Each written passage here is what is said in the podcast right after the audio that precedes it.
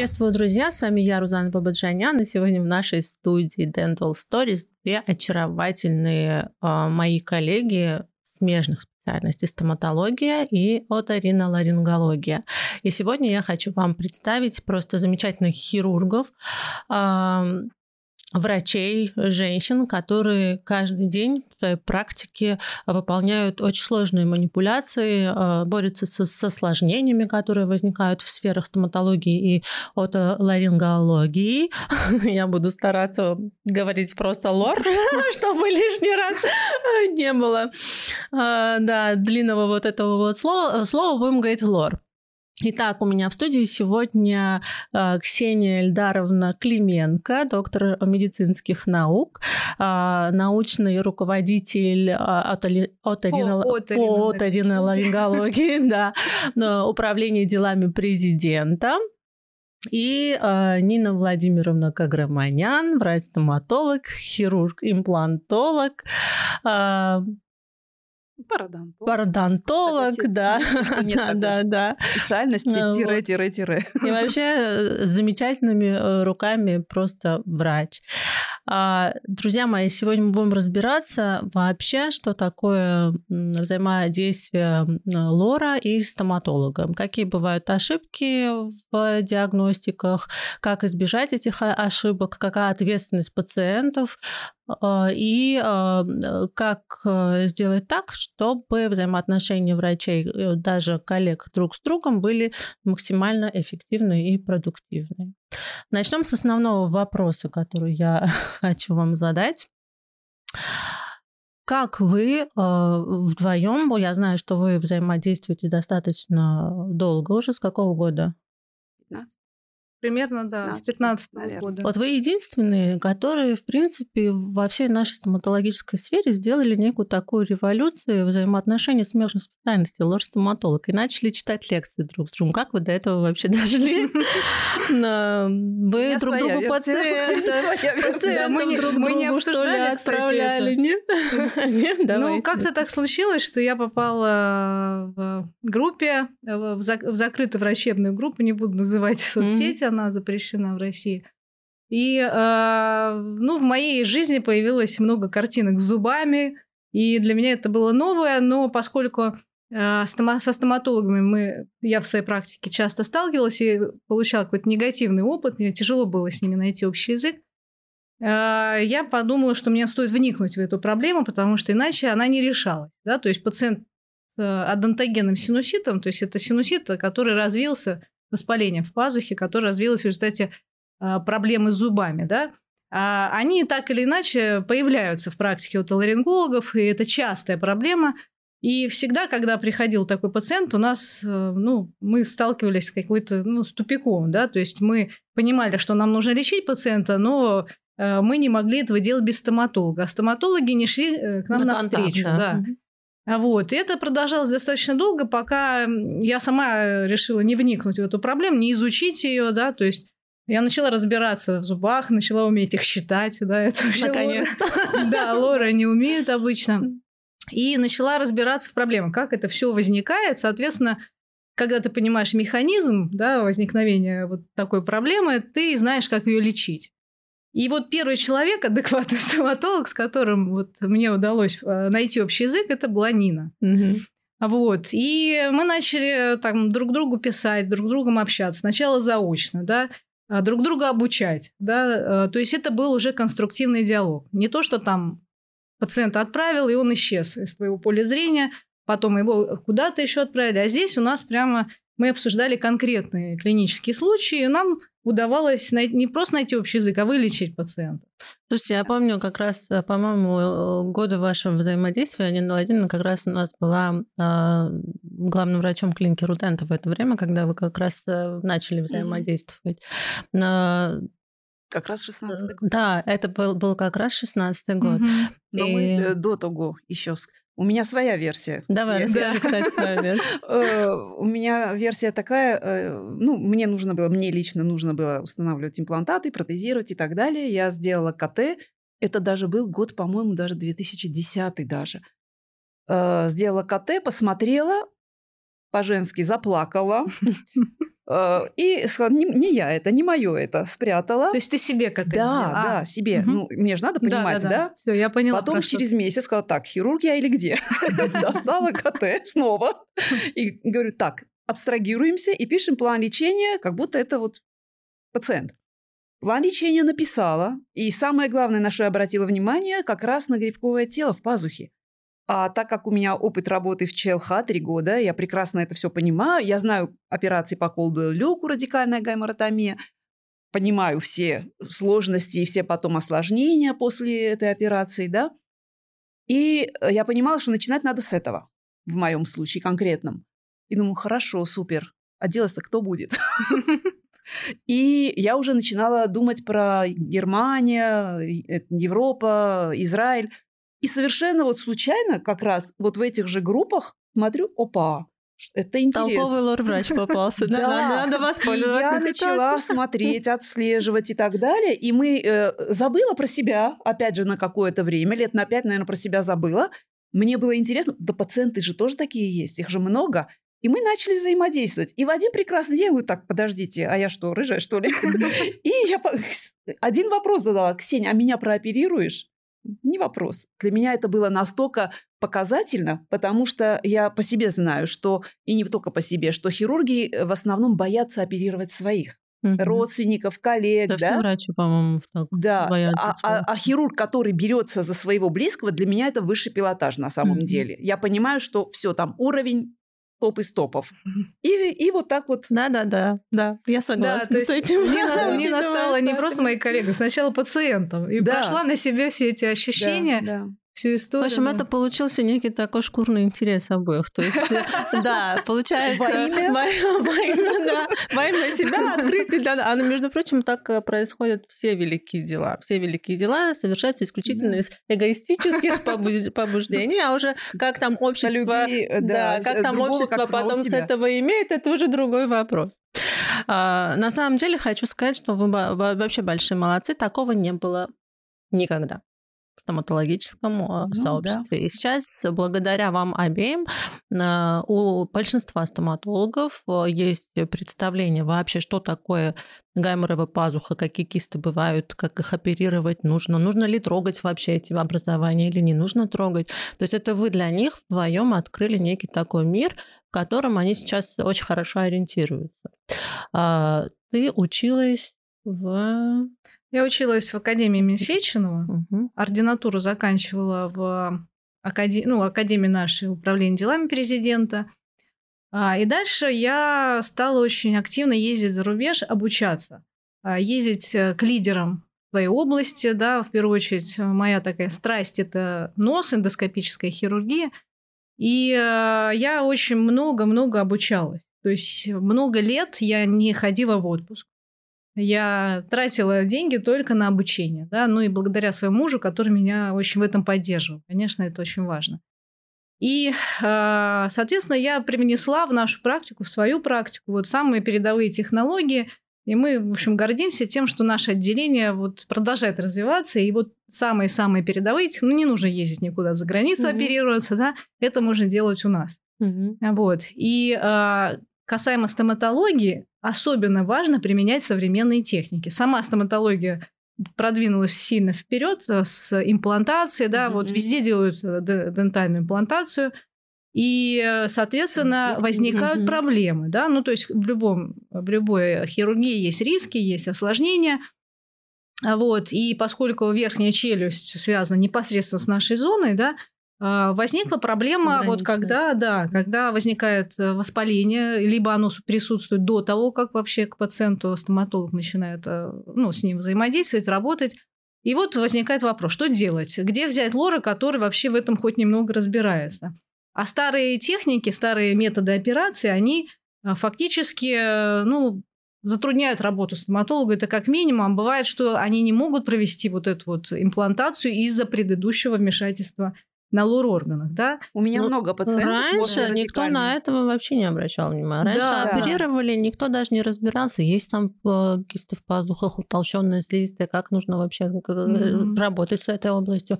И сейчас получается, что это сейчас нашим дорогим пациентам мы сейчас будем говорить, да. что появились новые технологии, которые позволяют не просто диагностировать э, патологию лор-органов, но и успешно с ними справляться. И это э, для стоматолога вообще даже, вот грамотного стоматолога, да, Нина Владимировна, рутинная работа, которую нужно делать и не бояться. Ну, а, Расскажи Смотря, да, здесь, здесь опять же надо понимать, что за э, проблема в пазухе. То есть надо идти от диагностики. А, если проблема в пазухе есть, и стоматолог правильно ее диагностирует, тут уже он понимает, это его область или, или это лор-врач. Да. Угу. Если это лор-врач, направляет к лору, лор пазуху приводит в да, физиологическое состояние, потом можно спокойно оперировать. Но если это его область, если это адонтогенная киста, ретенционная киста, если э, синусит острый, который из-за зубов, зубов. направлять к лор-врачу, чтобы что? Лор также, грамотный лор направит пациента да, обратно. Кстати, просто. часто бывает так, что стоматологи путают вообще эти кисты, направляют абсолютно не, не ваших пациентов. Очень часто, к сожалению, да. да. А, то есть, а, ну, я начала с того, что отсутствие взаимодействия и а, проблема, на самом деле, не только в том, что лор-врачи не разбирались в стоматологии, но очень большая проблема, что стоматологи совсем далеки от отоларингологии. А поскольку они работают все таки на смежной анатомической области, они должны в этом хорошо разбираться. Соответственно, с этим, если они неправильно диагностируют проблему, и начинается неправильное лечение. Ну, в лучшем случае пациент попадет к грамотному лору, или стоматологу, и, в общем, нормально все будет. Но и очень часто обратно. Да, и очень часто, очень часто так не происходит, и пациенту проводят э, действительно какие-то безуспешные манипуляции, операции, да. манипуляции, которые не нужны. Вот, поэтому, э, безусловно, стоматологи должны различать э, патологии и понимать, когда нужно привлечь лор-врача. А, очень многие стоматологи а, тоже могут такой иметь, как сказать, самоуверенность, и э, видя проблему в лор органов, они ее игнорируют. Угу. Да, они считают, что они могут сами вылечить. Тоже есть такая проблема. Поэтому я призываю к тому, чтобы стоматологи э, Пусть они лишний раз ну, направят к лору, но тот же и лор нужен грамотный, иначе да. опять замкнутый круг да. получается. В общем, хождение да, нужен получается очень, для да, пациента. Пациент да. от одного доктора к другому. Поэтому а нужно тут... постоянное обучение да. друг другу да. и сформировать такие команды. Всех призываю чтобы стоматолог себе находил в команду лора, которому он доверяет, и друг другу они потихонечку обучают. Да. И, и лор стоматолога. Да, лор стоматолога, да, да. да. А с кистами это самая частая проблема. Да. Нина расскажет, да? Вот, да. Э, с кистами это, это тема ее диссертации. кисты, да. а, тоже да, вкратце для наших пациентов, чтобы они вообще понимали, да. ну и врачи, соответственно, чтобы имели тоже представление. Ну, Попробуй это. Мы как раз с Ксенией курс ведем, и на курсе мы эту тему очень хорошо освещаем. Э, прямо с КТ, э, с фото с операций. Адонтогенные кисты, ретенционные кисты. Адонтогены – это от зубов, это для... мы говорим да, про адонтогенные, для пациентов сейчас говорим. Адонтогенные кисты, проблема изначально в зубе. Угу. В том, что инфекция уже фактически из зуба, из корня зуба вышла под надкостницу, и киста раздвигает фактически костную ткань, создает такой купол гайморовой пазухи. Это адонтогенная киста. И пока мы не решим проблему с зубом, эта киста никуда не денется. Нина Владимировна, можно еще один вопросик? Да. Скажи, пожалуйста, что такое гайморова пазуха? -то? А, гайморова... Может показать. Э, это лучше Ксения скажет, что у нас это есть около воздушная полость, воздушная полость в кости, да, в кости верхней челюсти. То есть нижняя часть этой полости это зубы. Ну, если сказать просто. И что бывает, когда воспаляется гайморова пазуха, например? Ну, то есть, если да, проблема воспаления присутствует, то гайморит. Ну, многие знают, это боли в области челюсти, это гнойное выделение из носа, головная боль, температура, кашель. Ну, там множество, может быть, симптомов. Но что интересно, при однодогенных гайморитах, то есть от зубов, да, симптоматика может быть очень скудная. И отсюда вот такая вот э, небольшая настороженность среди, э, особенно стоматологов, что если симптомов нет, можно как бы игнорировать. Это да. ни в коем случае делать нельзя. Поскольку донтогенный синусит, он всегда гнойный, и гной такой и очень, очень агрессивный. микрофлора, да. да вот эта задержка в лечении может приводить да. к осложнениям. Осложнения серьезные. Это менингит, это воспаление глаза, тут же все близко. Да. да, ну то есть флегмоны, тяжелые, да, э, флегмоны и так далее. пространств. Да, поэтому вот это вот четко понимать головы, нужно. Шеи, да. Да. Вот. Ну, и ну это адонтогенные, да. И э, мы с Ксенией, когда только начинали, мы как раз этот вопрос тоже обсуждали. А может ли э, лор убрать адонтогенную кисту? тоже через полость рта, потому что эндоскопы да, не имеют того угла, чтобы до дна полости э, гайморовой пазухи дойти. Поэтому по-любому, что лор, Я, что можно стоматолог... сразу, да, угу. потому что нас будут смотреть и коллеги да. лоры. Э, эндоскопия – это современный способ э, операции, да, мы все делаем через нос, э, через такая микрокамера, э, да, расширяя, естественно, соустье, но до дна мы можем дотянуться. Есть способы, есть дополнительные доступы, когда мы можем полностью хорошо дно обозревать. Но в случае с адонтогенными кистами это неправильный подход. Да. Почему? Адонтогенная киста растет со стороны полости рта и приподнимает дно угу. пазухи. И многие думают, что вот эта вот костная оболочка, стенка, это стенка кисты. Но это не стенка да, кисты, это да. дно пазухи. Это Его кость, нельзя нарушать. И То есть, пазухи. если мы идем со стороны пазухи, мы вот эту, если стенку уберем, мы откроем воспаление. Mm-hmm. Да. Поэтому мы стараемся вот это вот дно пазухи сохранять. Соответственно, все вот mm-hmm. манипуляции да. должны быть да, через рот. проводиться да. стоматологами через рот, не лор-врачами. Открытый да. синус. Да. да. Нет, иначе да. получается фактически э, инфекция, которая была в замкнутом пространстве, если работает лор со стороны носа и убирает, чтобы убрать эту кисту, да. инфекция попадает в гайморовую пазуху непосредственно уже да. сама. А стоматолог, когда работает, он аккуратно убирает оболочку кисты, при этом старается, даже если она очень тонкая, надкосница и э, слизистая пазухи, старается ее не вскрывать.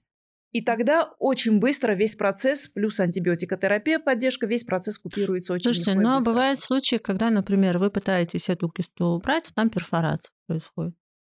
Что тогда дальше? Э, в Вы принципе, делаете? ничего страшного. Если ну, перфорация пластик, произошла, пластик. главное, чтобы мы ее из стороны полости рта ушили. Угу. Чтобы вот это вот сквозное отверстие из полости рта через кистозную оболочку в пазуху, угу. чтобы оно не работало. В общем, это обратимо, это можно сделать спокойно, то есть никаких да. дальше осложнений, проблем больше не да, будет. Да, Единственное да, осложнение да. после того, как вы начинаете его убирать при синус-лифтинге, расскажи, что такое синус-лифтинг, чтобы пациент, ну, правда, тоже Синус-лифтинг, э, синус-лифтинг проводится в боковых отделах верхней челюсти, разумеется, да, при отсутствии боковых зубов, при недостаточной высоте нативной кости. И в том случае, когда пациент не хочет съемное протезирование, он хочет несъемное протезирование. То есть да, то есть установку имплантатов. А костной ткани недостаточно. Э, в таком случае мы приподнимаем фактически дно пазухи за счет того, что отслаиваем мембрану гайморовой пазухи и в подмембранное пространство укладываем костный материал. Мембрана – это слизистая оболочка. Это мембрана Шнайдера иначе называется. Но мы сейчас говорим для... Мы говорим а, для и пациентов, врачей, для лор-врачей. врачи знают, Я что хочу... такое Стоматологи все это знают. Молодец, да. Вот. Э, и в подмембранное это пространство укладываем костный материал. Ну, при этом надо постараться, чтобы, конечно, не было перфорации мембраны, чтобы костный материал не попал в саму гайморовую пазуху это уже чревато осложнением, может вот, привести когда к. Попадает, вот я это хотела спросить. Да. Значит, если, допустим, костный материал во время синус-лифтинга попадает в гайморовую пазуху, чья юрисдикция решать этот вопрос? Смотря какое количество этого материала попало и на каком этапе стоматолог это обнаружил на каком этапе появились осложнения. У нас есть четкий показатель, это 3 недели, 21 mm-hmm. день. Mm-hmm. До 21 дня это э, осложнения ранние, и, в принципе, может стоматолог с ними справиться, потому что, как правило, инфекция еще находится под мембраной Шнайдера. Mm-hmm. Единственный нюанс, у меня было пару случаев, когда я видела, что через небольшую перфорацию mm-hmm. упал после синус-лифтинга есть, но незначительное количество материала все-таки в пазухе есть. Тут надо обязательно обращать внимание на э, функциональность соустья, то есть организм сам справится или нет с таким количеством. Пациента предупреждаем, что через нос, через рот какие-то крупинки костной, костного материала могут быть. Это не страшно. Не высмаркиваться.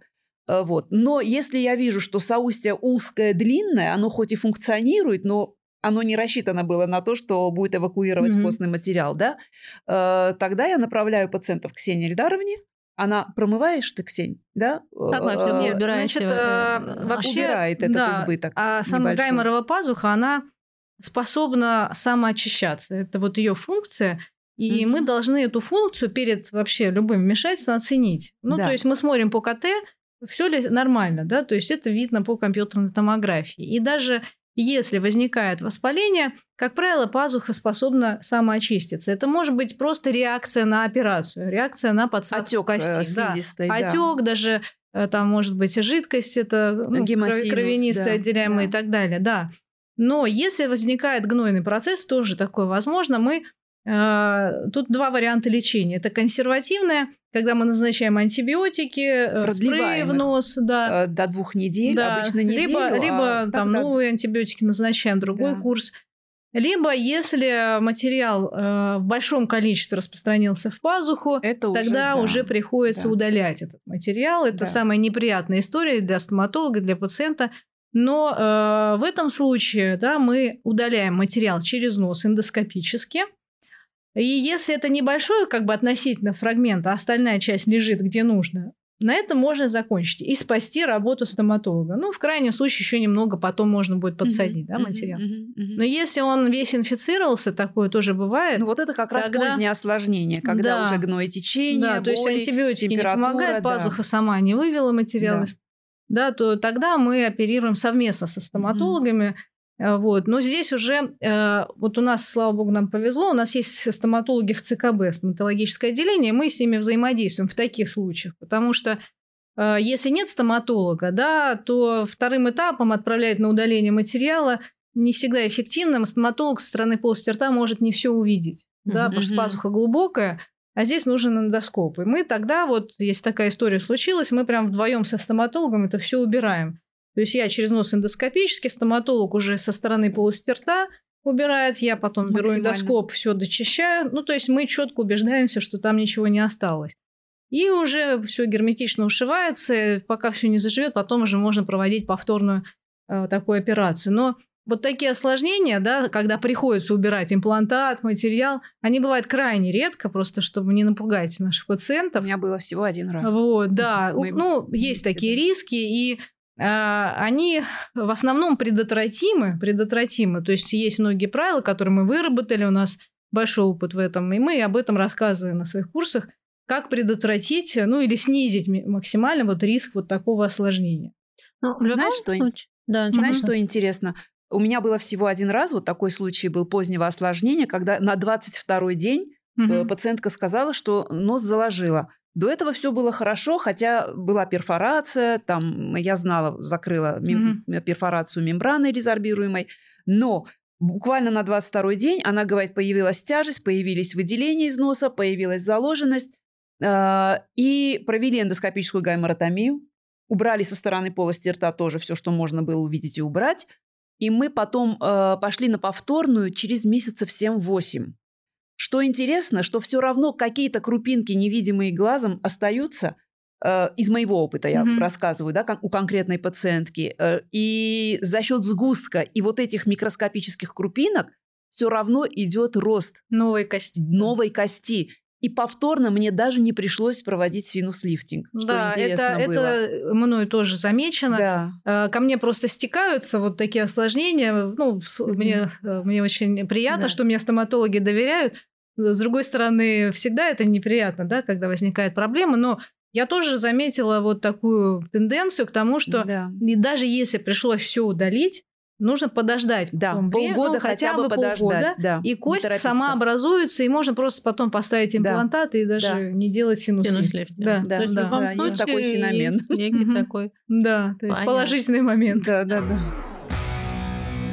А бывает так, что, например, вот вроде бы все вычистили, и все равно грибок какой-нибудь в камере в пазухе остается. У меня была пациентка такая взрослая, как раз мы вот до, до, до записи об этом говорили, что у нее когда-то была эндоскопическая гайморотомия по поводу как раз удаления mm-hmm. грибкового тела. Ну, в другой клинике, не, не у меня.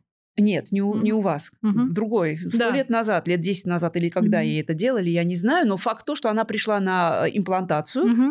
А, причем э, ей не надо было даже в пазуху заходить, там на улумфомы планировали. Но и тем не менее, если я вижу такую проблему в пазухе, mm-hmm. а я все-таки под пазуху устанавливаю имплантат, ну как игнорировать это все рядом, да? И э, я увидела, причем остаточный именно вот такой грибок, не полностью mm-hmm. затемненная пазуха, а что-то вот такие крупинки э, яркие, э, рентгеноконтрастные.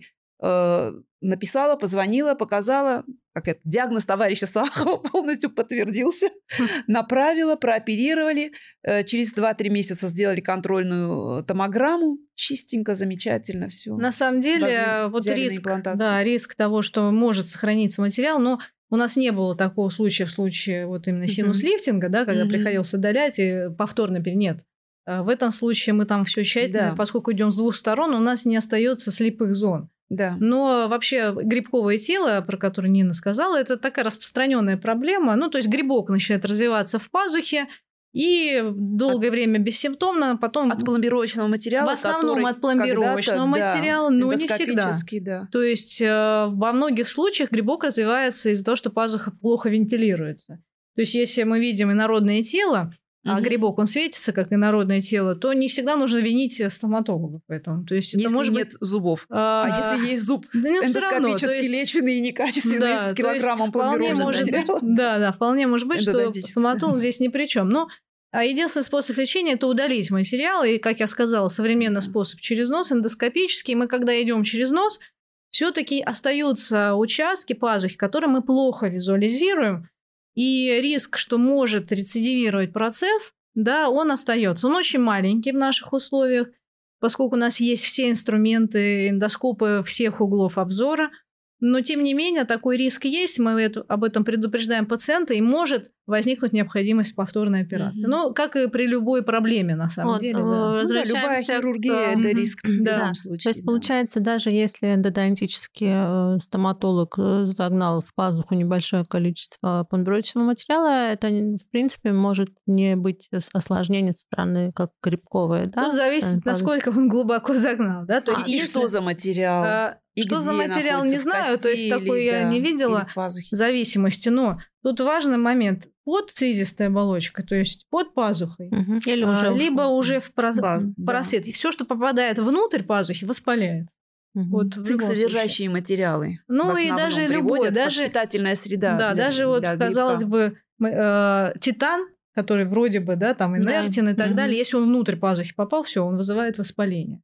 Слушайте, а бывает же-то в пазуху аж прям имплантаты стали. По-моему, в Германии я видела еще. Ну, э, в итоге приходится все это удалять. Да, да, конечно, да. конечно. Да, э, имплантаты, которые сильно выступают в пазуху, чаще всего приводят к воспалению, хотя э, вот если обращаться к литературе, да, бывают пациенты, которые прекрасно с такими имплантатами живут, но если это дает риск, не нужно так делать. Да, я считаю, что лучше ну, предотвратить ну, эти риски. Для этого да, синус-лифтинг и пред... Да, да, да. Я, я, я статьи на самом деле смотрела, и есть такие исследования, насколько можно, можно ли выводить вообще, насколько угу. можно э, до 2 миллиметров допускается, потому что почему допускается? Потому что предполагается, что слизистая покрывает угу. да, эту верхушку имплантата. Но, опять же, по моему личному опыту, э, степень доказательности, да, э, и тем не менее, когда э, до первого синусита, Угу. Неважно, это риногенный будет синусит, адентогенный синусит. Если э, верхушка имплантата покрыта только слизистой мембраной Шнайдера, а мембрана Шнайдера воспалилась, в зависимости от вирулентности этого, этой микрофлоры и в зависимости от резистентности организма, сопротивляемости... Вирулентность, резистентность, Да, вирулентность, э, то есть патогенность, ну, зловредность, агрессивность, да. Ну, насколько организм может справиться. Вот. Если организм может справиться, сопротивляемость, иммунитет справляется, замечательно. Но если не справляется, то э, инфицируется поверхность имплантата. И тогда, пока не уберут этот имплантат, э, синусит, гайморит уже вылечить невозможно, к сожалению. Поэтому лучше все-таки не выводить. Просвет пазухи уж точно ну, не во выводить. всяком случае, технологии все разработаны, ничего да, тут нового нет. Да, да, да. Вот. А, про ретенционные я не сказала. Да, давай, расскажи. Да, про донтогенные кисты поговорим, поговорим про нашу боль, про ретенционные кисты как раз на эту тему. Ретенционная киста – это она появляется э, вследствие закупорки э, просвета э, желез, железы, да. железы, которая сама находится в, гаймо, в гайморовой на пазухе, в, на, в слизистой гайморовой угу. пазухе, да, в шнайдеровой мембране. Мембрана... Малюсенькая железа, она воспаляется, и она превращается. Да, если еще учесть, что э, толщина слизистой 0,2-0,8 да. миллиметров, то есть там даже миллиметра нет, да, в здоровом состоянии, и она еще и трехслойная, эта мембрана Шнайдера, и вот во втором слое есть железы, э, при закупорке и просвета которых начинает, ну, я, я всегда говорю, как воздушный да. шар, да, который мы начинаем накачивать водой, жидкостью, и он увеличивается, увеличивается. Mm-hmm. Вот то же самое и ретенционная киста. Но так как она содержит содержимое, содержит содержимое, э, значит, железы, да, тавтология Это термин медицинский. Да, да, да. Э, железы, то она стерильная. Она фактически стерильная. Это оболочка такая, то из, э, состоящая из тоненькой э, слизистой, и внутри прозрачная желтоватая жидкость. То есть Нина Владимировна хочет сказать, уважаемые доктора, если вы видите ретенционные кисты, не надо их убирать. Не надо их убирать. Они живут своей жизнью. Они лопаются, снова набухают, закупориваются. Э, бог с ними. Единственное, когда нужно удалить ретенционную кисту, если у нас планируется синус-лифтинг, и она настолько велика, она заполняет там половину пазухи и либо механически мешает нам приподнять слизистую гайморовой пазухи, либо она настолько велика, что есть риск того, что она закроет просто соустье. Хотя это теория, и да. она не подтверждается пока да. никакими исследованиями. Да, да, да, да, да, даже да, есть, наши... есть исследования при тотальных ретенционных да, кистах, которые меня, не приводят У меня проблемы, тоже да. были такие пациенты, да. причем я даже уже, исходя из опыта, думаю, удалять, не удалять, удалять.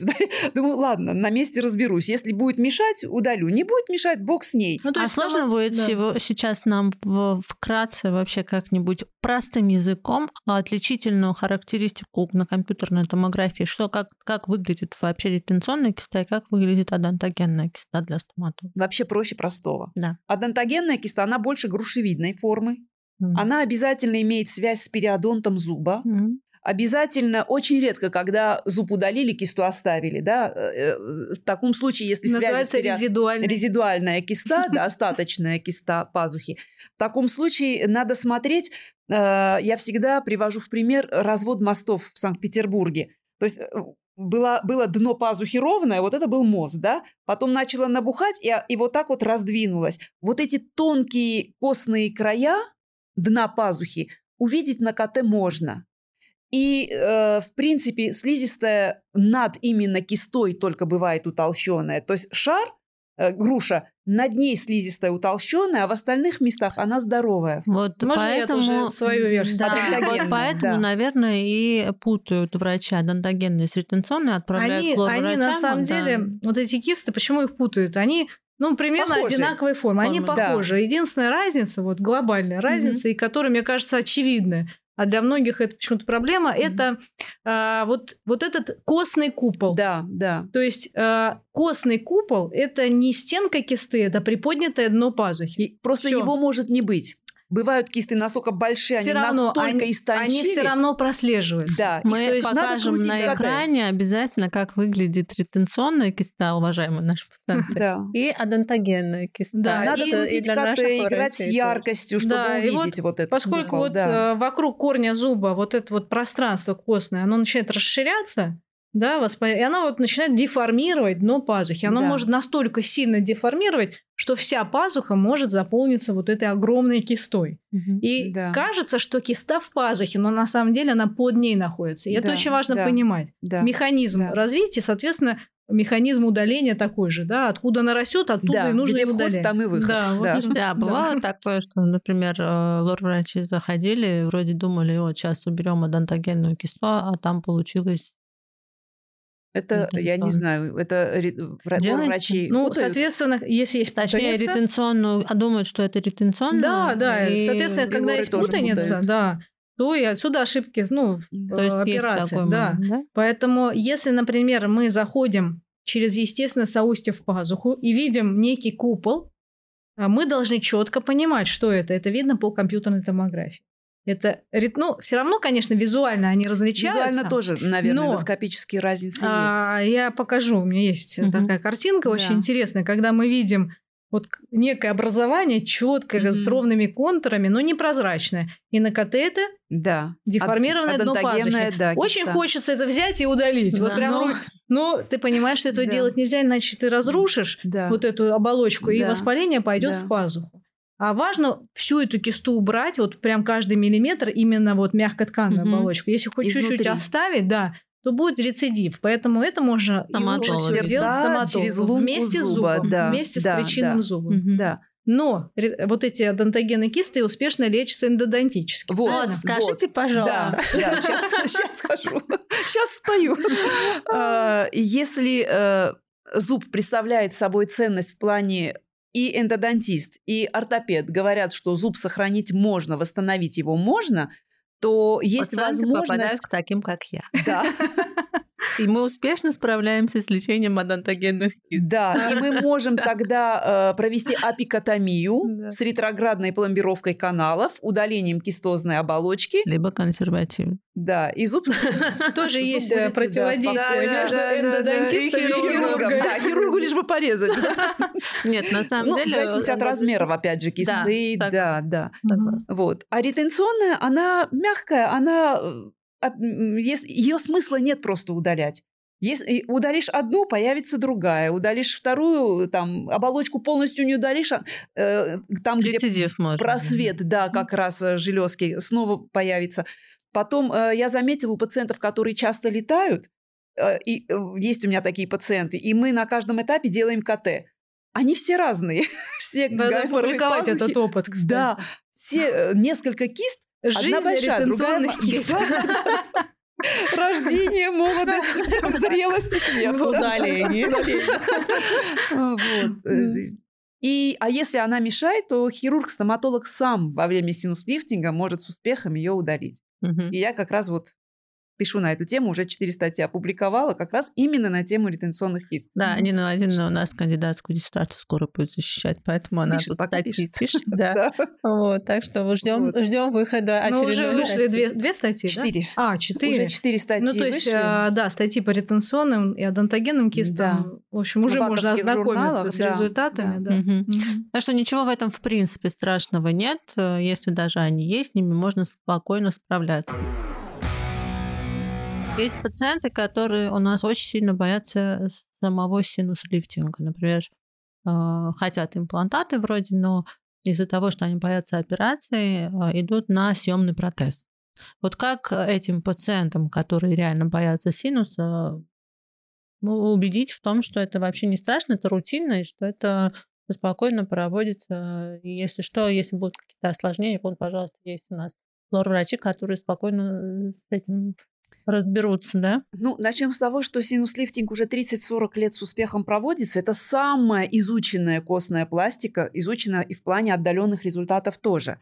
И если грамотно диагностировать, если гайморовая пазуха без всяких осложнений, нормально функционирующее соустье, а если операция есть проведена, а если, если есть какие-то проблемы, проблем. либо направляем к лор-врачу, опять же ставим диагноз изначально. Mm-hmm. То есть вы видим? не попадете к стоматологу перед тем, как не просанируете Конечно. гайморовую пазуху. То есть никто операцию эту проводить не будет. Я к этому уклоню. Да, Пока да. у вас не будет готовая пазуха, которая, в которой можно хотя бы работать вокруг нее, если будем простым языком говорить. Здоровая слизистая да, и здоровая. функционирующая соустье. Никто не будет У меня очень много пациентов, наверное, ну, более 60%, которые направляются стоматологами, это именно перед э, синус-лифтингом в качестве подготовки. Mm-hmm. То есть мы оцениваем, насколько пазуха справится с нагрузкой, нужно ее подготавливать, лечить, mm-hmm. да, оперировать даже. То есть многие пациенты оперируются современным способом, Э, чтобы пройти успешно синус-лифтинг с минимальным риском осложнений.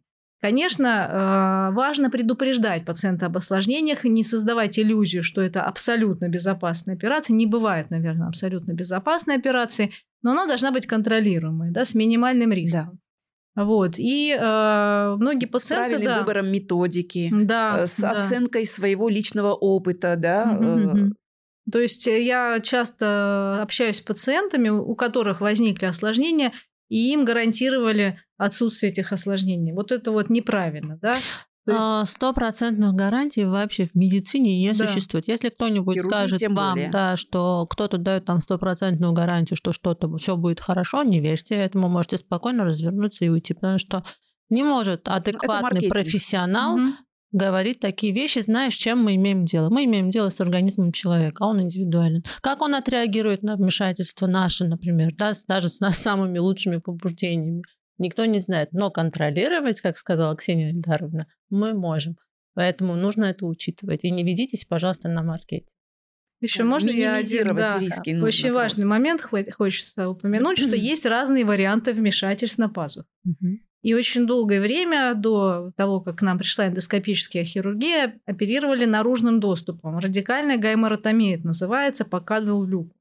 Э, нужно стараться своих пациентов, ну я для стоматологов говорю, направлять в правильные лор-руки, которые mm уже перестроили свою практику к современным методам да. и применяют доступы через нос. mm Это самый современный способ. То есть сейчас э, новые технологии позволяют все делать с минимальным повреждением, используя естественные пути для доступа. Да? И когда мы так делаем, мы улучшаем, восстанавливаем работу пазух, а не наоборот выключаем, как это происходит при радикальной гайморотомии. К сожалению, она до сих пор практикуется, да, но mm-hmm. постепенно я думаю, что она уйдет полностью в прошлое, я так надеюсь. Вот, во всяком случае, мы стараемся этому способствовать. Э, дополню, что, э, кстати, у меня много пациентов после радикальной гайморотомии, которых не берут стоматологи. Они, когда видят вот это искусственно созданное соустье с нижним носовым ходом, угу. и как потом отслаивать слизистую в этой области, да, и как потом укладывать материал и так далее. Значит, здесь обязательно надо сказать, что генетически так детерминирована слизистая гайморовой пазухи, что она все равно вот это вот то, что железки продуцируют для того, чтобы ее очистить, она все равно доводит до среднего носового хода. И вот этот вот просвет, искусственно созданный э, ЧЛХшниками, лорами, которые создают в нижний носовой ход, он бесполезен абсолютно, во-первых. Во-вторых, у пациента возникает так называемый синдром оперированной пазухи, они холод, сухость очень четко чувствуют. И в-третьих, еще один важный момент, что э, когда проводят радикальную гайморотомию, Э, создают костное окно не там, где мы, когда мы делаем синус-лифтинг, мы делаем в более дистальных отделах и достаточно низко, на mm-hmm. уровне дна гайморовой пазухи. А они делают на уровне клыковой ямки. А там как раз э, располагается малая гусиная лапка. Э, то есть под, под глазничного отверстия, да, ветки тройничного нерва. Невролога тоже. Вот. И э, очень многие пациенты потом получают стабильную невропатию, невропатию вот. невралгию, и это ничем, к сожалению, потом не снимается. Никаким уже ну, поэтому весь мир ушел от радикальной гайморотомии да. в сторону эндоскопических доступов, где получить невропатию ну, невозможно практически, да, да но это надо да, постараться. Да, да. Поэтому мы стараемся доступ под, под клыковую, ну, через клыковую ямку, в принципе, не использовать, хотя он все еще используется, в каких-то случаях действительно необходим, но появляются новые доступы эндоскопические, mm-hmm. не только через средний носовой ход, там, прелакримальный, через нижний носовой ход, которые позволяют ну, достичь тех отделов, которые невозможно через средний носовой ход. Но mm-hmm. это в основном при опухолевых процессах, да. где Но очень важно все убрать. Уже, да, Немножко да. другая история. Но тем не менее, да, даже при да. опухолевых процессах мы избегаем вот этого доступа. Скажи, пожалуйста, какие современные... Вот что у вас такое появилось э, в больнице, а, такое вау, э, что чем можно гордиться сейчас на данный момент? Какие операции вы такие проводите интересные? Вот говорила про опухоли. Да, значит, э, ну... Это же практически... Да, значит, эндоскопическая риносинусохирургия. Да. Эндоскопическая риносинусохирургия, хирургия основания черепа. Это целое да. направление. То есть мы используем нос для доступа не только мозгу. в пазухе, да, но и с другими структурами, которые да. граничат с носом. Это глаза, это головной мозг. И мы э, за счет вот такого доступа уменьшаем, это называется морбидность, ну то есть э, неприятные ощущения, болезненность, э, осложнения, связанные с самым доступом. Потому что, например, есть зоны, да, которые непосредственно с носом граничат, это основание головной мозг, да, срединная зона, которые очень тяжело достичь наружным доступом, вот, которые нейрохирурги проводят, mm-hmm. им приходится смещать головной мозг, и только этот, э, эти манипуляции приводят к тяжелым послеоперационному периоду, mm-hmm. да, к осложнениям. Отек. Да, здесь же через нос у нас наиболее прямой путь к этим зонам, и мы совместно с нейрохирургами в четыре руки, мы тоже ездили, учились в Америку, активно О, развиваем потрясающе. это направление. Да, и, О, это потрясающе. Да, я уже похвастаюсь. Значит, есть так описано пять уровней сложности эндоскопической хирургии головного мозга через нос, и мы вот достигли пятого уровня. То есть, ну, да, мы молодцы, начали клипировать э, аневризмы крупных интракраниальных внутричерепных сосудов через нос. Но это, конечно, Фантастика. очень э, узкая это категория пациентов. Э, у Генри Марша да. есть книга «Призвание». Это нейрохирург, э, английский, по-моему, да, да, да. Слушай, ну, у меня прямо, знаешь, Я читала, когда эту книгу, у меня прямо как как да. это может, когда, когда жизнь пациента в твоих руках? Да, это есть, очень, они, очень... Они такое делают. Я видела э, видео, которое ты да. снимала, я это видела, мне так это понравилось. Я смотрела, у меня глаза каждый раз вот так вот расширяются. Да. Боже мой, это же мозг, уже мозг. Ошибка равноценна жизни Ошибка равноценна жизни, конечно, очень большая ответственность, но а, некоторые ну, коллеги могут воспринимать это как какой-то, может быть, безбашенность еще. Нет, ни в коем случае. Нет, ни в коем случае. Мы к этому шли знать постепенно, и эти операции в наших руках безопасны. Если это высоченные риски, мы не пойдем, естественно, да, если есть альтернативные, более там легкие, легкие пути, да. пути, да. Поэтому вот это узкая категория пациентов, у которых аневризма граничит четко да, с нашей зоной, удобный к ней доступ. И вот эта вот сложная работа в четыре руки, которую мы наладили за множество-множество операций на основании черепа, да, она позволяет уже проводить такие вмешательства без повышенного риска. Поэтому Вы сейчас уже чувствуете да. дыхание и движение друг друга, наверное. Да, это как танец, как да, танец, да, да. да, и который любое движение, мы, ты в пропасть да, падаешь, да, да, да, да, Но поскольку когда твои движения уже отточены, ты понимаешь, Красота. что этого не случится, да, ну то есть. Красота. Не, ну, вообще молодцы, конечно. Я, я горжусь тем, что у нас есть такие специалисты. Просто реально горжусь. Аналогично. Спасибо. Спасибо. Не, ну я горжусь, что у нас есть такие стоматологи, и сейчас таких стоматологов Спасибо. все больше и больше, мы их обучаем. И для нас важно не выступить там и показать, какие мы крутые, да, да а именно обучить чтобы меньше меньше пациентов. Э, мы показываем все свои осложнения да. на этом курсе. Да, мы и не как скрываем из них выходить. Ничего. Вот э, вернемся тогда к нашим вот этим вот парам. Осложнения, которые возникают есть люди, которые, точнее, врачи, которые считают, что у них не бывает осложнений. Не бывает. Не верю. Как по Нет, такие люди есть однозначно. Я... У которых нет осложнений? У которых так считают. А, которые так считают, да. Но потом я не верю, у них случается внезапно, а, ой, а, а я такого не ожидал. Ну, то есть, э, действительно, да, нужно понимать, что это никто не застрахован. А, уважаемые наши пациенты, хочу сказать, что не бывает врачей, у которых не бывают те или иные осложнения. Они бывают у всех. Не бывают у тех, кто не работает. Поэтому нужно быть всегда готовым к тому, что там может быть такое. Это не говорит о том, что вы э, должны бояться идти. Нет, вы должны понимать, что просто профессионалы умеют контролировать эти осложнения, и поэтому смело можно идти и довериться. Вот. Я пациентам всегда говорю, вопрос не в том, mm-hmm. что их не, не будет не или гарантирую, Если что их не будет. будет. Я знаю, да. как выйти из, из любого осложнения. Или я знаю, как минимизировать. Да, да. во-первых, я, да, я буду делать максимально э, атравматично, я буду выбирать э, в сторону менее травматичного вмешательства, менее рискованного вмешательства. И если вдруг я знаю, как из любого осложнения в этой области выходить. Потому Только что профессионал отличается идти. от обычного врача тем, что он умеет справляться с осложнениями. Да, вот. да и еще осложнение, да. оно начинается сначала с проблемы, угу. которая можно предотвратить. Да, которую угу. можно предотвратить. Угу. И э, осложнение можно вылечить, а можно усугубить. Это да. в любой хирургии, и в нашей лоре, и в стоматологии. То есть, Распознать а, вовремя. Да, надо. вовремя mm-hmm. нужно, потому что вот Нина сказала, что через три недели у нас да. часто возник, ну, могут возникнуть вот эти осложнения после синус-лифтинга. И действительно, вот ко мне обращаются стоматологи, говорят, вот три недели прошло, у пациента жалобы на нос, Появились. там заложенность, боль. Э, что делать? Я говорю, нужно сделать КТ. А вдруг там что-то не так? Страуса, понимаешь? Э, да. Политика Страуса. А, есть я не вижу, я в домике. Да, да, да. Некоторые а, думают, что да это нормальное проявление, еще мало времени прошло. Нет, лучше так не думать. Убедиться в том, что там все хорошо. Слава богу, КТ сейчас везде есть, это доступно. Вот. Э, я даже и... дополню угу. этот момент. Э, я когда вижу, что после операции, ну, во-первых, сразу после операции я делаю КТ всегда, и у нас в клинике mm это принято, это протокол, да. И если я вижу, что у меня чуть-чуть материал попал при закрытом синус-лифтинге, например, перфорация да. точечная какая-то, гемосинус я вижу, во-первых, я предупреждаю пациента, что может быть, чтобы он не переживал, на что он должен обратить внимание, в случае чего дать мне знать обязательно.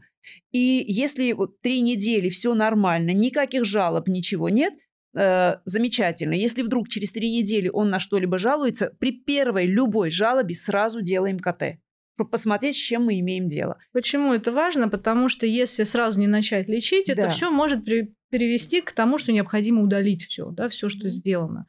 А это можно предотвратить в большинстве случаев. Да, да, да. Слушайте, давайте теперь посмотрим, э, точнее, приплюсуем к вам еще одну смежную специальность. Это неврология. Угу. Сталкивались ли вы с такими осложнениями? Как вы справлялись с ними? Есть люди вообще неврологи, которые справляются, потому что а, неврологи неврологам рознь. То есть, когда мы можем отправить, он может не увидеть проблему, свою же причем проблему. И на мой вопрос, например, а как же так, вроде бы а, и так понятно, что это не от зубов, это ваша специфика. А мне говорят, ну неврология разная бывает. Ну, то есть одни могут разбираться в этом, а другие не могут не разбираться и могут а, вообще послать опять обратно к стоматологу. То есть футболить пациента, понимаете, да? А, да, а, я, ну, мы, поскольку оперируем эндоскопически, вот такие неврологические боли, Обходе. да, mm-hmm. слава богу, у нас мы с этим не сталкиваемся, но много пациентов приходят с этой проблемой, после, да, каких-то... гайморотомии. Да, еще может быть, mm-hmm. даже у них не было проблемы, но возникла невропатия. Ну, по неизвестной причине, мы называем ее диапатической, а у них болят э, верхние щели, зубы, они начинают удалять все зубы вот, подряд, вот, это вот. не решается, и начинают там присматриваться к кистам или от утолщению слизистой оболочки в пазухе и пытаются ну, э, вот, э, принять, что это от этого, да, ну, мы видим, что это никак не может давать боль, то есть явно, что пациент э, это пациент невролога, да. Угу. И здесь проблема, потому что неврологи, насколько я понимаю, им тяжело лечить вот такие проблемы. Они не могут э, правильно диагностировать свою проблему. Я, я лично с этим сталкиваюсь. То есть есть неврологи сейчас, слава богу, мы знаем этих неврологов, которые, как и ты, узко работают mm-hmm. со стоматологами, да, вот mm-hmm. они в этой... Стоматоневрологи Стоматоневрологи мы их называем. Ну, насколько они успешно Они именно вот тройничный нерв и лицевой да. нерв. Они прекрасно, кстати, разбираются. Я направляла. У меня была пациентка mm-hmm. как раз с невралгией, причем очень серьезной невралгией после радикальной гайморотомии. Uh-huh. И ей, я не буду называть э, институты да. и клиники, где удалили фактически все зубы до клыка. Угу. Думали, что это зуб, зубы. удаляли, удаляли, удаляли. В результате боль не проходит, а человек и зубов лишился. Она на антидепрессантах. Угу. И она пришла вот на костную пластику, на синус-лифтинг, имплантацию. Мы все провели. Я не знаю, может, это случайность или что. На какой-то момент у нее боли затихли но потом снова возобновились. Когда она пришла через год-два mm-hmm. вот на контрольный осмотр, и я ее направила к стоматоневрологу, э, но там вплоть до ботулотоксина назначили. Да, но там по пальцам одной руки можно посчитать количество. Да, Их да, два есть неврологи, всего. которые занимаются пропозалгиями, ну, то есть более... Да.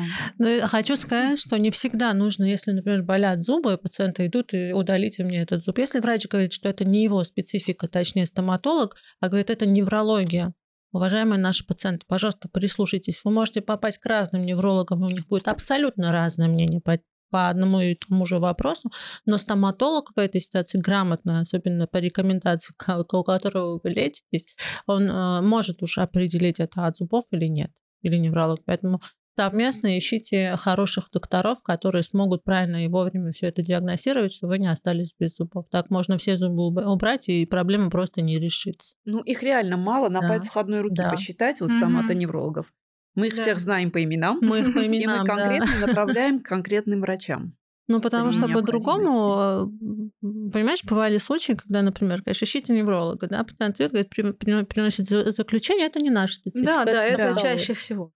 Неврологи все-таки склоняются отправить к узкому специалисту, да. вот, mm-hmm. который и вот так вот постоянно идет, поэтому, мне кажется, больше всего из-за того, что неправильно идет постановка диагноза неврологами, стоматологи начинают убирать, думая, что причиной может быть зуб. А мало ли там трещина в зубе может быть, которую мы не можем mm-hmm. увидеть, например, да, даже на компьютерной томографии, и, ну, зуб mm-hmm. удаление. Mm-hmm. То есть вот в таких случаях бывает такое, такое поэтому грамотное диагностирование, грамотные доктора обязательно должны быть в поле зрения, и прислушиваться к ним нужно, а не просто да. И вот это междисциплинарное взаимодействие как раз очень, очень важно. важно да. да. Стоматолог, лор, невролог, невролог угу. окулист. Все вот, что связано с головой и шеей, все специалисты, угу. когда они, они должны сотрудничают, да, тогда да. на пользу пациентам однозначно угу. все угу. это. Абсолютно. Угу. Еще один момент, сказала окулист и вспомнила. Про ретенционные кисты до недавнего времени, слава богу, я в последнее время не вижу этого в соцсетях, называли ретенционные кисты мукацели. Вот, но, но мукацели это, это совсем другая, да, А что такое мукацели для наших? Э, это лучше даже Ксения расскажет, мукацели, что это ее, их, Да, мукацели это псевдоопухоль, угу. когда полностью закрывается одна из пазух, э, которая начинает увеличиваться в размере. Оно давит на стенки, и она как шар раздувается и деформирует соседние структуры. А, чаще всего мукоцели в решетчатом лабиринте, да, в лобных пазухах, реже в клиновидных. И самая редкая э, локализация – это гайморова пазуха, верхняя шестная пазуха. Причем чаще да. на э, верхних стенках, не внизу, вот. как ретенционные кисты, Но мукоцели, кисты. да, то есть если это верхняя шестная пазуха, либо это вся пазуха раздута. Да. Ну, в интернете можно поискать такие картинки, я просто не сталкивалась с такими мукоцели. Но бывает э, какая-то изолированная полость в самой пазухе, да, которая не дренируется, начинает расширяться в размере, деформируя. Ее необходимо различать с опухолью действительно злокачественной, потому что она себя ведет как злокачественная опухоль, разрушает структуры, в отличие от мукоцели. Mm-hmm. Вот, поэтому нельзя путать эти понятия, они абсолютно разные, и mm-hmm. подход разный. Ретенционные кисты Она основном... никогда не будет деформировать, да. она скорее лопнет да, и то есть... через нос, либо через да. носоглотку, да, Э, жидкость, вот это даже пациент может и не понять, что да. произошло, просто промокнет угу. и все, да. Но... То есть ретенционные кисты От... лечить в основном не надо, а мукоцели да. обязательно необходимо да. оперировать. У вас такая у, у обеих суровая специальность хирургия, что хочу задать э, вопрос по поводу того, были ли какие-либо смешные истории в вашей практике с пациентами. Помните, пожалуйста. Я понимаю, что это будет очень сложно сделать. Ой, наверное, это на заре моей молодости, когда я еще весила на 10 килограммов меньше. И взрослые мужчины, когда надо было удалить зуб, смотрели, а у вас сил хватит. Обреченно причем. Э, потом были случаи, когда это были 90-е годы, холод, голод и чувство благодарности в стране. Э, и приход... А я работала в муниципальной клинике. И там мне приносили, начиная от соленых огурцов, заканчивая двух конфеток. Это было просто вот а не, не было вообще каких-то там сюрреалистичных историй, которые просто... Ну, как у меня, помнишь, история с ортопантомограммой, когда я пациента отправила в похоронное бюро, нет? Я не знаю эту историю. Нет, расскажи.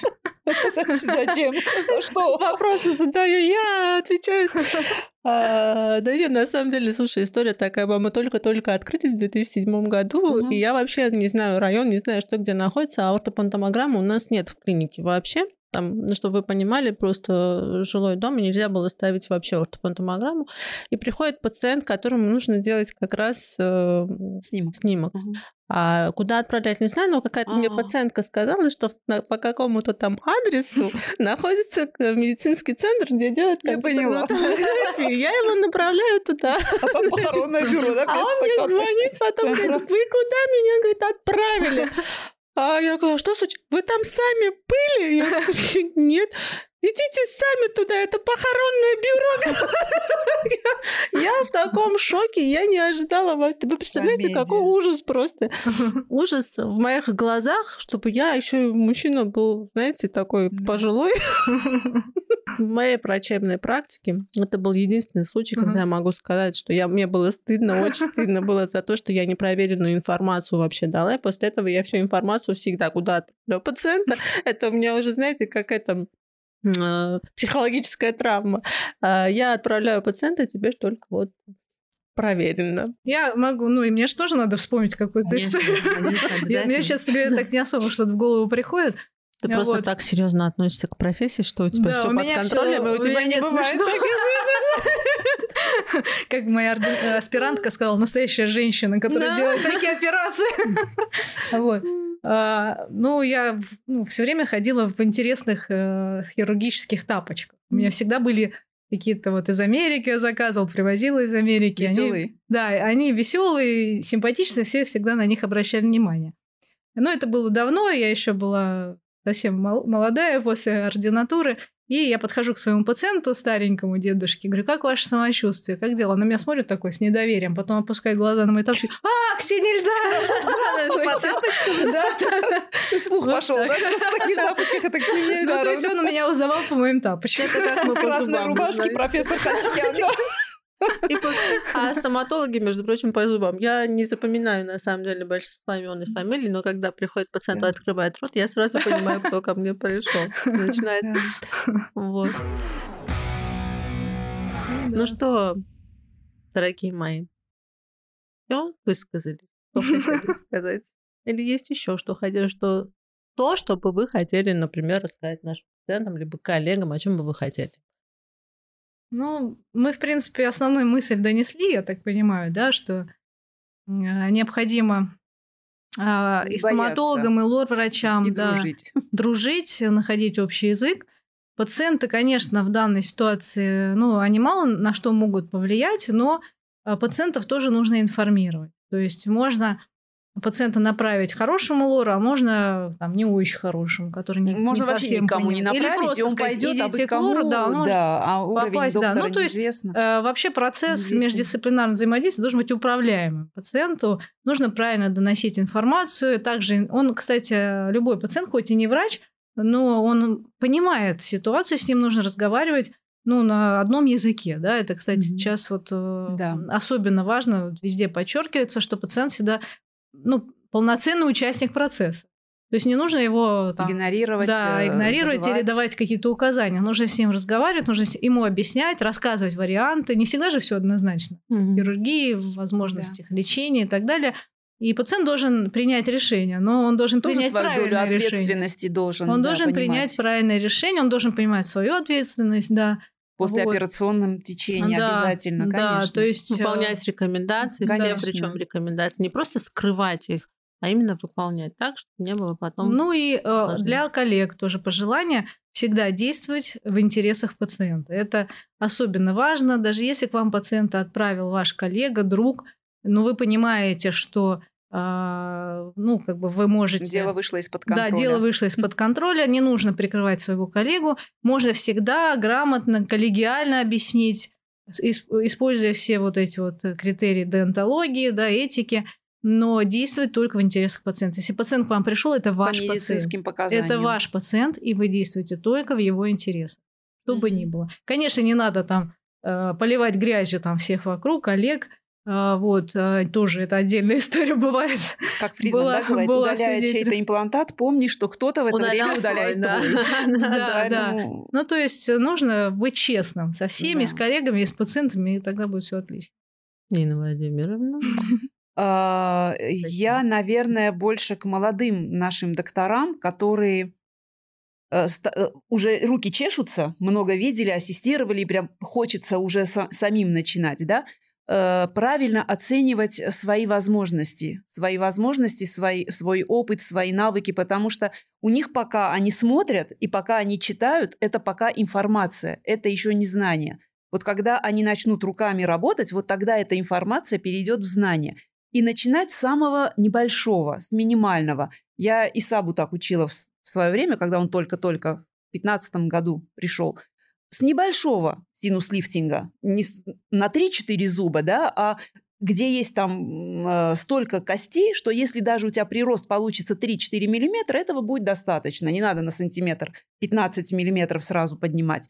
Э, не совмещать несколько операций в одну, если у вас пока, опять же, нету опыта и навыков, да, потому что э, я своим пациентам говорю, что чем больше операций мы соберем, э, тем лучше будет заживать один раз, тем антибиотики и период э, восстановления будет один раз, и тогда вы, вы выпадете из социума один раз. Но здесь надо понимать, что каждая операция имеет свои осложнения, и мы риски тоже объединяем, мы осложнения тоже увеличиваем фактически. Поэтому если есть навык операций по одному много раз, тогда можно совмещать. Нет, нет, во-первых. Во-вторых, начинать обязательно под э, руководством более опытного доктора чтобы рядом был э, опытный доктор-наставник, который в случае э, возникновения внутриоперационных даже осложнений мог э, помочь, взять в руки там инструмент, подсказать в конце концов даже словами, э, либо после операции посмотреть и рассказать, что может быть, в как, на какой момент надо, либо до операции при диагностике. Э, это очень важно, чтобы вот молодежь начинала под руководством наставника. Хорошо, а что, а что по поводу наших пациентов, многоуважаемых? Э, наших пациентов, чтобы они понимали, что когда им говорят, что 3-4 недели нельзя летать на самолетах. Сразу указания пошло. Да, указания пошли, что э, нельзя надувать щеки, нельзя пользоваться соломинкой, нельзя высмаркиваться, йоговские дыха... огненное дыхание, вот это не надо совер... делать, да, чтобы они понимали, что это не от фонаря взято, а это из опыта взято, это... Кровью написаны правила. Да, да, да, да. В общем, э, выполняйте рекомендации. Конечно. Да? У меня был пациент, который на седьмой день мне звонит и спрашивает, не Владимир, провизор не может прочитать как название антибиотика. Я говорю, подождите, вы его э, седьмой день после операции. Он говорит, ну я только сумел дойти до аптеки. Я говорю, можете из нее выходить уже. Уже нет смысла антибиотик пить. То есть если врач назначил, значит, э, опять же, назначение надо выполнять. Вот это вот важно. Mm-hmm. А бывало такое, что не выполняют назначение? Ну, конечно. Бывают, конечно. бывают. Когда говоришь, вот нельзя курить, у меня был пациент, и курить нельзя категорически. Ну, тут, тут уж сложно, слушайте. Если это Нет, зависимый... курить он перестал. А. Курить он перестал. Но ну, он пошел, выпил, выпил водку и пожевал стейки, понимаешь, а. на свежие раны. И когда он пришел вот с такой вот раной, я смотрю и понимаю, что ниоткуда это взяться не могло. Он после операции на четвертый день был у меня, но потом улетел в Питер по делам. Я говорю, как? Что было? Рассказывай. Я не курил. Я говорю, верю. Что делал-то?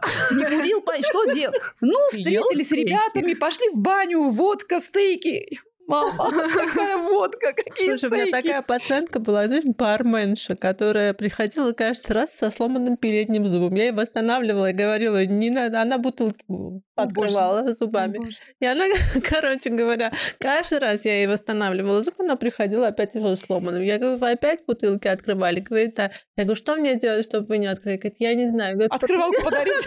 Я говорю, давайте мы вместо вашего зуба открывалку просто поставим, потому что там вообще не вариант. Вы представляете, она каждый раз зубами передними открывала бутылки.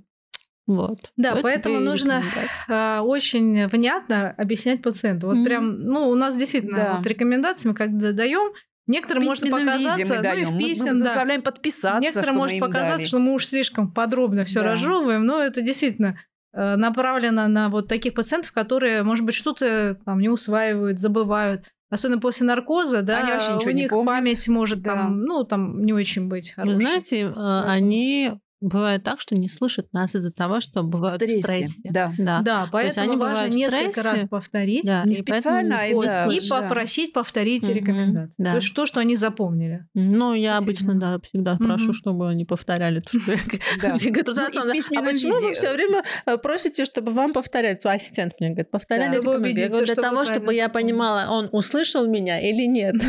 Вот, всего лишь для этого. Это, кстати, очень важно. Мы сами же становимся пациентами я и сразу перестаем быть врачами. Я плохой пациент, я сразу в стрессе. В стрессе ходишь, еще забываешь, что ты врач. Да, поэтому... Я говорю, отключайте меня у дверей. Да. Выносите уже с пропофолом в вене. И начинаются опять-таки глупые вопросы, э, которые, хотя ответы ты вроде бы и знаешь, но вопросы все равно от этого глупее не становятся. Да, да. Я благодарю вас за то, что вы сегодня пришли к нам в студию. Спасибо. Спасибо. Мы давно не а, виделись. Да, кстати. Я очень надеюсь, что я надеюсь, что вы все, что вот на душе было, смогли высказать это и врачам молодым, и пациентам, и коллегам, и что лор, что стоматолог. И это должно быть очень продуктивно, на мой взгляд. Мы постараемся сделать это очень красиво для того, чтобы было прям наглядно, со всеми картинками. А, ну что, пора прощаться, наши уважаемые друзья. Пишите в комментариях э, вопросы, которые бы вы хотели задать а, нашим э, лору и стоматологу интересующие. Я в принципе, думаю, что мы все, по-моему, раскрыли. Здесь уже даже... Ну, вопросы всегда появляются. Да, появляются, да. Но если вдруг будут какие-то вопросы, пожалуйста, мы всегда будем рады на них ответить. Ну и до встречи в следующих выпусках. Впереди много интересного. Всем спасибо. До свидания. До свидания.